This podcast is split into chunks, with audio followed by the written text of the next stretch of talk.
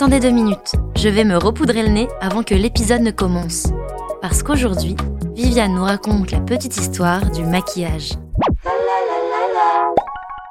Le maquillage est un art qui est né vers 5000 avant Jésus-Christ. En ces temps-là, les Égyptiens croyaient que le maquillage empêchait le diable d'entrer dans le corps par la bouche, d'où l'utilisation de rouge à lèvres minéral, ou par les yeux, d'où le col, à base d'antimoine ou de suie. Bien plus tard, à Athènes, au 5e siècle avant Jésus-Christ, ce fardet devient interdit aux femmes dites respectables et devient une pratique réservée aux courtisanes.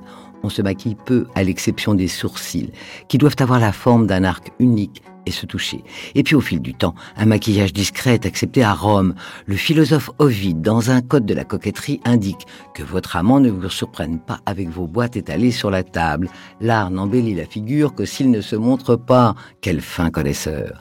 Bien des siècles plus tard, c'est au retour des croisades que le maquillage se répand en Europe du Nord.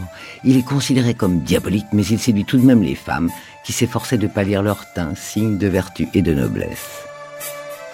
Au XVIIe siècle, le maquillage se dédiabolise enfin. Mais le must de la beauté était le très chargé look vénitien et son fameux blond. On l'obtient en s'enduisant les cheveux de citron et de safran et en les exposant des heures au soleil. Un siècle plus tard, les teints sont blancs, relevés de rouge aux joues, aussi bien pour les femmes que pour les hommes. On se maquille même pour aller se coucher. C'est là aussi que la mouche, un faux grain de beauté, fait son apparition. Elle dissimule certaines imperfections des marquises et courtisanes. Oui, parce que sous l'Ancien Régime, se maquiller signifie se cacher, tromper son prochain à l'aide d'artifices. Rien n'a changé, je vous rassure. Un siècle plus tard, la Révolution balaye les excentricités des nobles.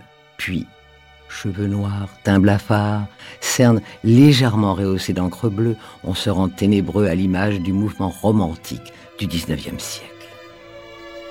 Mais au XXe siècle, finit la mélancolie avec le développement du cinéma. Le maquillage dans les années 20 insuffle fantaisie et audace.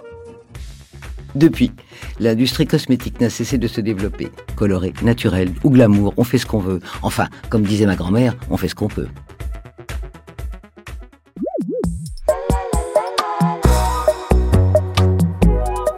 Petite Histoire 2 est un podcast coproduit par TV Only et Initial Studio, adapté du magazine audiovisuel éponyme, produit par TV Only, Jean Monco et Séverin Delpont, imaginé et commenté par Viviane Blassel et écrit par Benjamin Doise sous la direction de Viviane Blassel.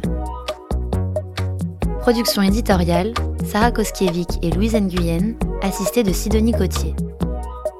Montage et musique, Johanna Lalonde avec les voix de Viviane Blassel et Louise Nguyen.